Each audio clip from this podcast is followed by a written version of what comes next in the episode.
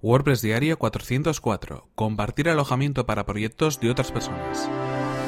Estás escuchando WordPress Diario, tu podcast sobre desarrollo web con WordPress y marketing online. Con Fernand Diez.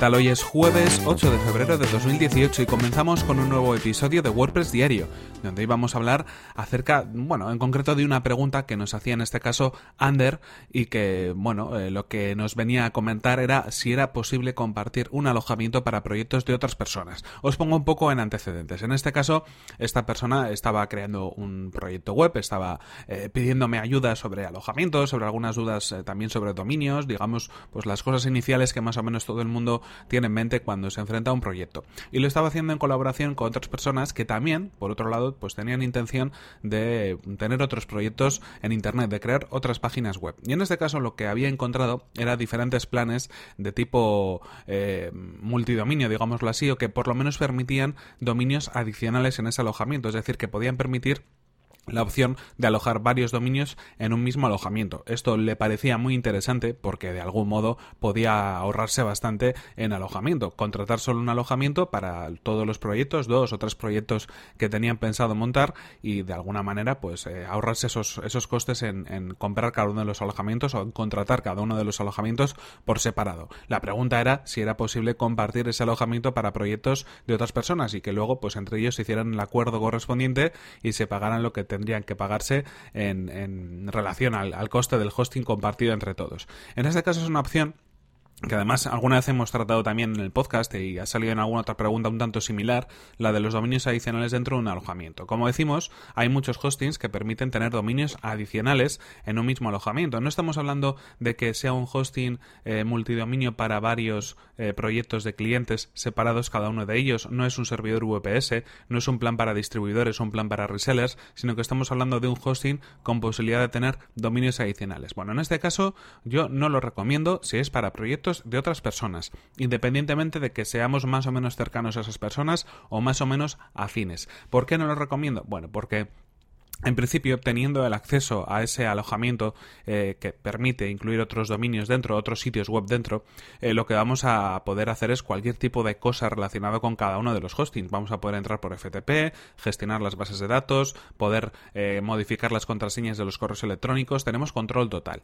Cuando estamos en asociación con otras personas y decidimos compartir ese alojamiento para que nos salga un poquito más barato el coste del hosting al año, y bueno, en principio eh, somos amigos o somos eh, socios o hay una buena relación, pues no hay ningún problema. Pero ¿qué sucede si en, un momento determinado hay algún problema entre esas personas? Pues que una de ellas o las dos o cualquiera de ellas tendría la opción de poder fastidiar al otro, digámoslo así, de poder eliminar su contenido, de poder bloquear su página, de poder cambiar los accesos para que no pueda entrar y de alguna manera ese proyecto web para el cual vamos a tener que vamos a poder eh, no tener acceso, digámoslo así, vamos a estar bloqueados para él, pues vamos a perder todo tipo de control a la hora de gestionarlo. Entonces, cuando todo va bien no hay ningún problema, pero cuando hay algún problema es una herramienta que podemos utilizar pues bueno, para fastidiar al otro o para que nos fastidien a nosotros. Así que en este caso si son proyectos de personas diferentes, de personas que aunque estén asociadas o tengan alguna relación, no tienen nada que ver la una con la otra, no lo recomendaría. ¿Para qué lo recomendaría en este caso este tipo de alojamiento con posibilidad de dominios adicionales? Cuando son proyectos personales, cuando yo tengo un sitio web y creo y quiero crear un segundo sitio web. Ahí no hay ningún problema. Lo creo yo a través de esa opción de crear un hosting dentro de un dominio adicional, registro el dominio, obviamente, eso siempre habría que hacerlo y voy montando mi web. Y yo voy a ser la persona que gestione y controle todos esos alojamientos, todos esos dominios que están alojados en ese único plan de hosting. Pero no va a haber ninguna otra persona, digamos, en conflicto o ninguna otra persona que tengan la capacidad de administrar ese alojamiento con todas las posibilidades que ello nos permite. Así que en este caso, si estás pensando en contratar un hosting, eh, digamos, de este tipo para poderlo utilizar en proyectos de otras personas, eh, yo te lo quitaría de la cabeza. Creo que no es una buena opción porque al principio todo puede ir bien, pero si luego hay algún problema, pues eh, lo que va a suceder es que va a ser bastante complicado, e incluso habría eh, que gestionar cómo se dividen esos hostings, migrarlo a otro lugar. Bueno, son problemáticas añadidas a una cosa que no debería ser un problema. Y además la diferencia realmente tampoco es tan grande. Hay alojamientos por 40, 50, 60 euros al año.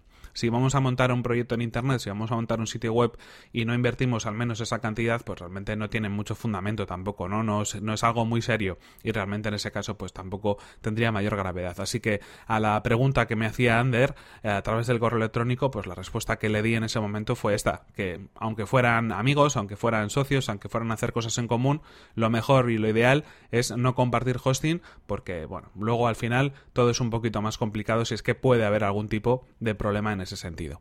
Así que en cualquier caso, pues esta es la pregunta de hoy, esta es la respuesta que le dimos. Y espero que también os haya servido a vosotros si es que os rondaba esa pregunta por la cabeza. Y bueno, de esta manera terminamos este episodio 404 de WordPress Diario, donde ya sabéis que tenéis eh, toda la información en fernan.com.es barra 404.